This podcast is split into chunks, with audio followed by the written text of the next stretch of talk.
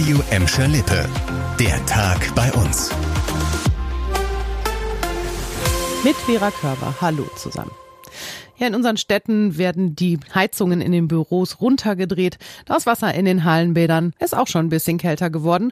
Und Jetzt steht auch bei den Verkehrsbetrieben bei uns Energiesparen auf dem Programm. Bei der Bogestra wird die Temperatur in den Bahnen um maximal zwei Grad gesenkt. Das hat uns eine Sprecherin der Bogestra bestätigt. Aktuell wird das Energiesparkonzept noch nicht überall umgesetzt. Nach und nach soll aber in allen Bahnen die Temperatur runtergedreht werden. Wie kalt es dann tatsächlich ist, hängt unter anderem davon ab, ob die Bahnen unterirdisch fahren, wie beispielsweise rund um den Gelsenkirchener Hauptbahnhof, oder oberirdisch. Außerdem spielt auch die Außentemperatur natürlich eine Rolle. Welche Summe durch die Temperatursenkung gespart wird, das konnte die Bogestra nicht sagen. Ach, ihr kennt das, Weihnachten kommt dann doch immer sehr plötzlich und dann merkt man auf einmal, oh oh, ich muss noch was bei der Stadt erledigen. Wer das noch tun muss, der sollte sich jetzt beeilen.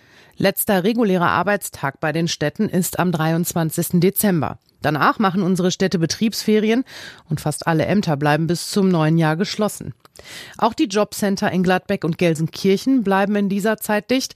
Das Jobcenter in Bottrop ist zwischen den Feiertagen geöffnet und übernimmt auch in dieser Zeit Notfälle des Sozialamtes. In Gelsenkirchen bleibt immerhin die Leitstelle für Sicherheit und Ordnung während der Weihnachtszeit erreichbar.